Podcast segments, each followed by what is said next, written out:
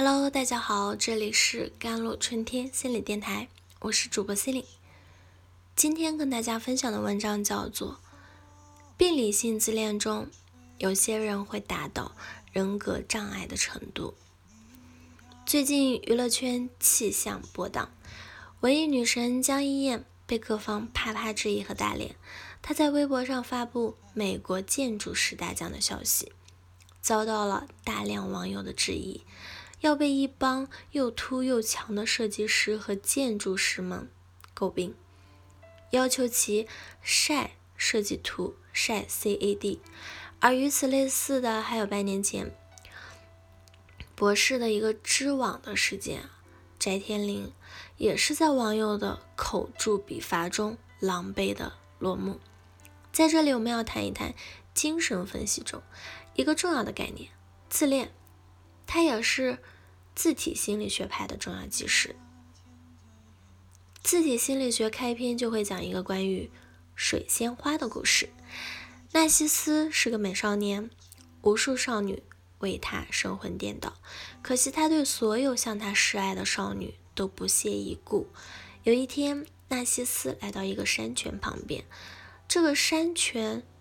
水啊，水清如镜。纳西斯头一低。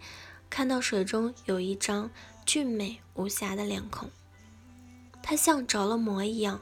如醉如痴的坐在水边，寸步不离。也不知过了多久，最后这个本是无情的美少年，终于为情而死，因为他爱上了水中的自己。奈西斯死后，水边发现了一丛紫蕊白瓣的水仙花。灵风依依，凄迷梦幻。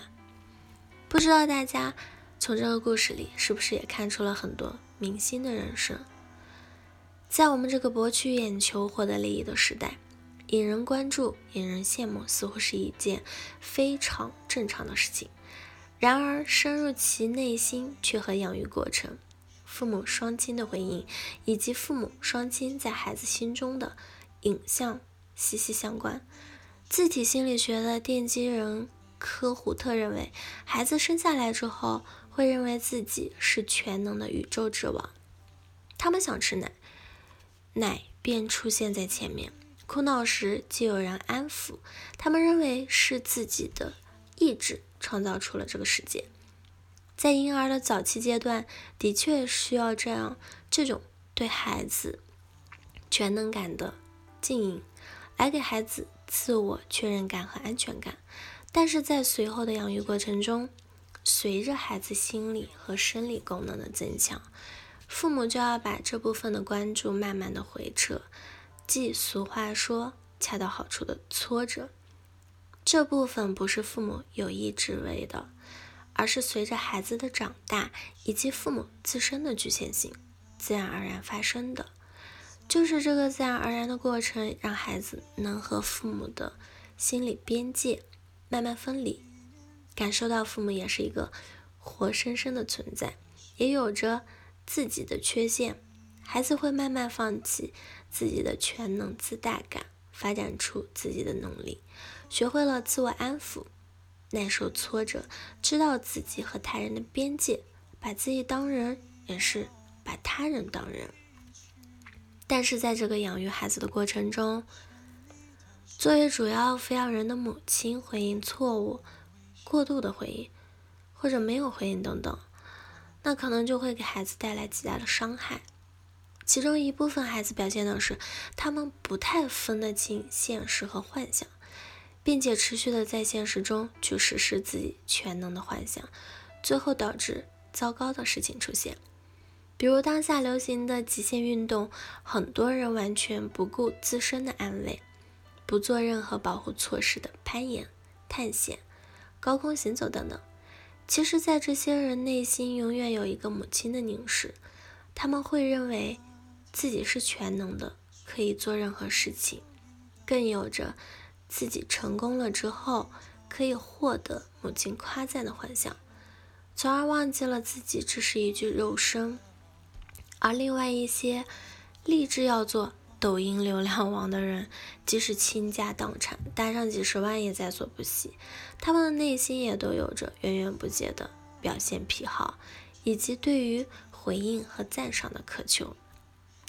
这部分源自婴儿最早期的夸大以及古老表现癖，需要在孩子养育的过程中静谧，并且逐步的调节，减少其中的张力。如果这部分的能量没有得到中和的话，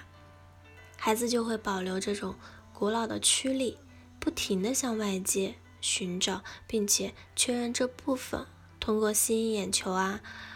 哗众取宠啊，来浪费自己的时间和精力，把自己交由外界的喧嚣中，无法保持内心的平静。我们从江一燕的身上，或者也看到这部分。这些年，他忙支教、忙摄影、当作家、当建筑师，妥妥的斜杠青年。然而，如果要一探究竟的话，又发现支教不过是每年短短几天，且不能看到他究竟为了孩子做了什么。但是流出的宣传图却是铺天盖地，自己只是作为房主，却硬生生的写进了设计师的名单里。这些言行中，无不带有对展现自己、期待他人注目的无比的渴望、热爱。而翟天临学霸人设，以及他经常在公众面前展现才学的姿态，也颇有几分傲娇和自视的身高。自恋型人格特别容易出现在演艺行业，因为这本就是一条受人瞩目、光鲜亮丽的星途。然而，假如过分的沉溺其中，渴求他人注目的话，可能永远会活在一种假象当中。这也是就是为什么演艺圈的明星容易患抑郁症的原因，因为每一个人都渴望面对真实的脆弱，并不可能十分完美的自己。好了，以上就是今天的节目内容了。咨询请加我的手机微信号。幺三八二二七幺八九九五，